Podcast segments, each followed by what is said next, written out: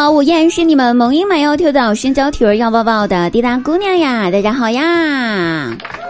喜欢滴答朋友们可以加一下我们的 QQ 群哦，幺三二八九幺五八幺三二八九幺五八 QQ 群，也可以关注一下我们公众微信号滴答姑娘 n y n 滴答姑娘 n y n 哦，您记住了吗？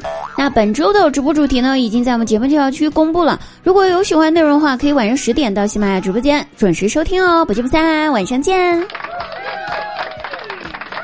哎，我今天真的是尴尬，他妈给尴尬开门，尴尬到家了。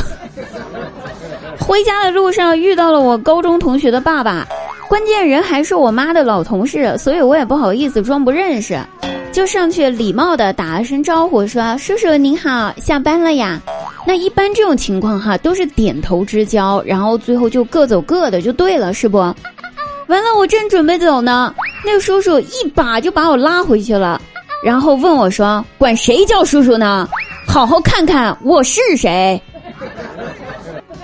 我回头仔细上下打量了之后，发现大哥我错了。拥有一个长得跟自己的父亲很像，以及长得比较着急的男同学，是一种什么样体验？我今天真的是体验了一把呀！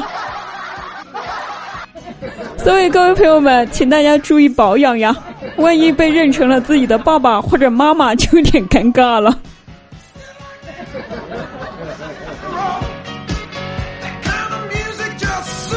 所以你以为这就完了吗？还有更尴尬的。我记得上次我发烧，我一个人去的社区卫生院看医生。去了社区卫生院呢，然后跟巧了那天刚好是一个长得很帅，然后的实习医生男的在里面坐班。然后听我说了我的症状之后呢，他就抽了根体温计，然后给我。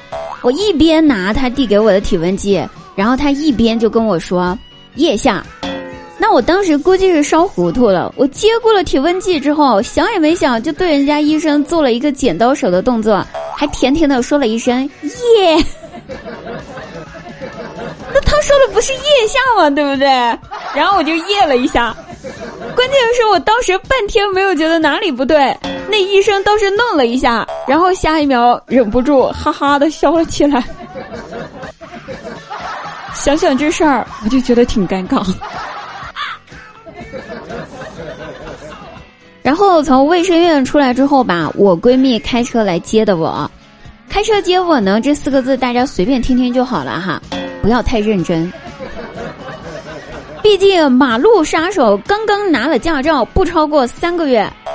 那我俩上了车之后，系好安全带，然后我闺蜜也特别熟练的就掏出了钥匙，然后开始打火启动。接着这一系列动作之后，她停了下来，掏出了手机开始上网。我以为是天气太热了，可能需要先热热车，开空调。然后等车里面温度降下来之后再启动的，对不对？然后过了两分钟过后，他还在玩手机，丝毫没有要开动的想法。于是我就好奇，我就问他：“我说出发呀，你干啥呢？还玩手机？”然后我闺蜜来了一句：“别着急，别着急啊，我上网搜索刹车在哪个角。”朋友们，我下车还来得及不？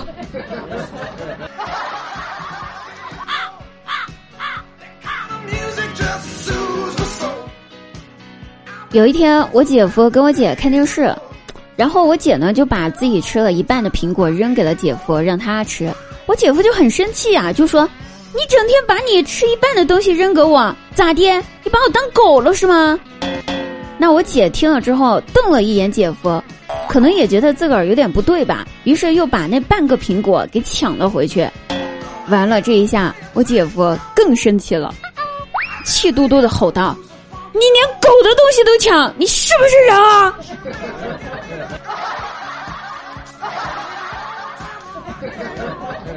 没谁了。好了，各位朋友，本期节目就到此结束，我们晚上十点直播间不见不散，拜拜。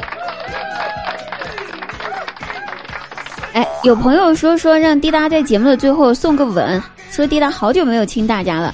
那好吧，我们来亲一下。嗯。收到了吗？拜拜。